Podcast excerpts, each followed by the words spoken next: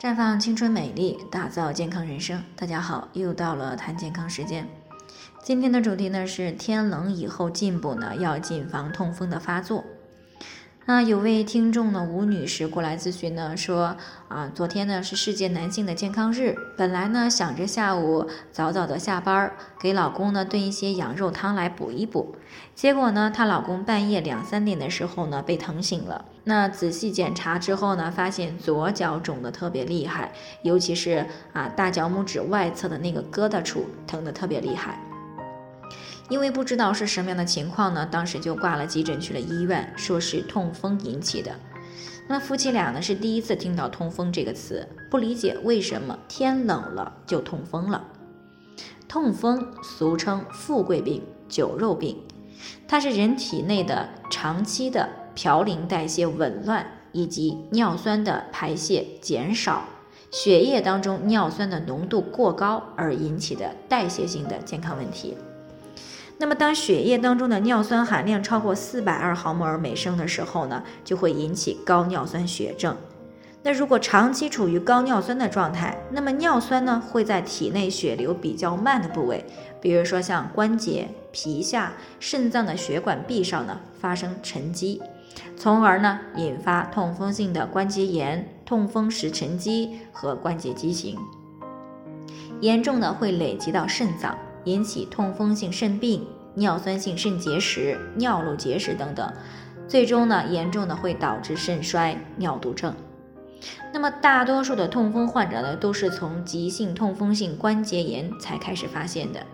发作的时候呢，这个典型的表现有脚拇指、踝部、手腕部、膝部、肘部等部位的关节出现红肿、热痛。发作起来呢，就像针刺一样，往往呢是步履艰难，甚至有的连日高烧不退，而且呢常常发生在后半夜。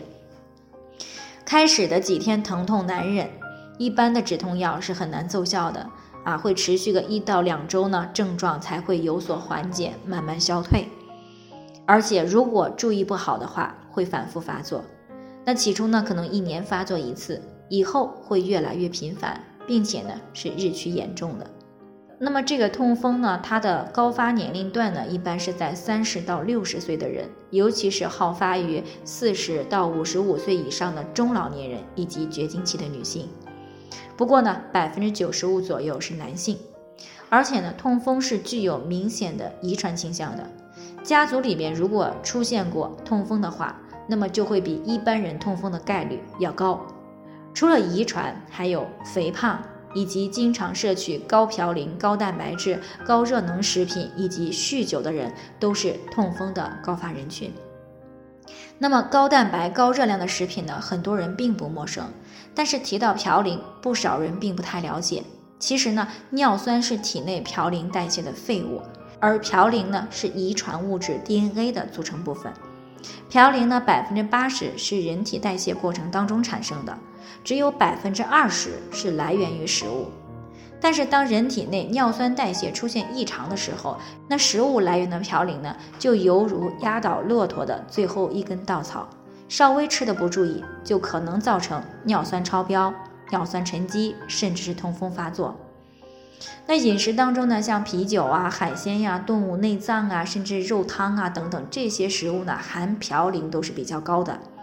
那像吴女士她老公这种情况，一般呢是之前没有检查过尿酸，并不知道自己的尿酸已经高了很长时间，也不知道呢尿酸已经悄悄的在关节部位沉积了，所以呢在天冷进补的时候呢，便在不知不觉当中摄入了大量的嘌呤，于是就引起了痛风的急性发作。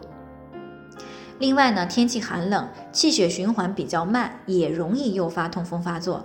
所以呢，有痛风史或者是有高尿酸史，以及家族里有痛风的，秋冬季节尤其要注意少进食高嘌呤的食物，不饮酒啊，适当的运动来防止痛风的发作。最后呢，还是要提醒大家，每个人的健康情况都不同，具体的问题呢要具体分析。如果您有健康方面的问题想要咨询呢，可以关注微信公众号“普康好女人”，添加关注以后呢，回复“健康自测”，健康老师呢会针对个人的情况呢做系统的分析，然后再给出个性化的指导意见。这个机会呢还是蛮好的，希望大家能够珍惜。今天的分享呢就先到这里，我们明天再见。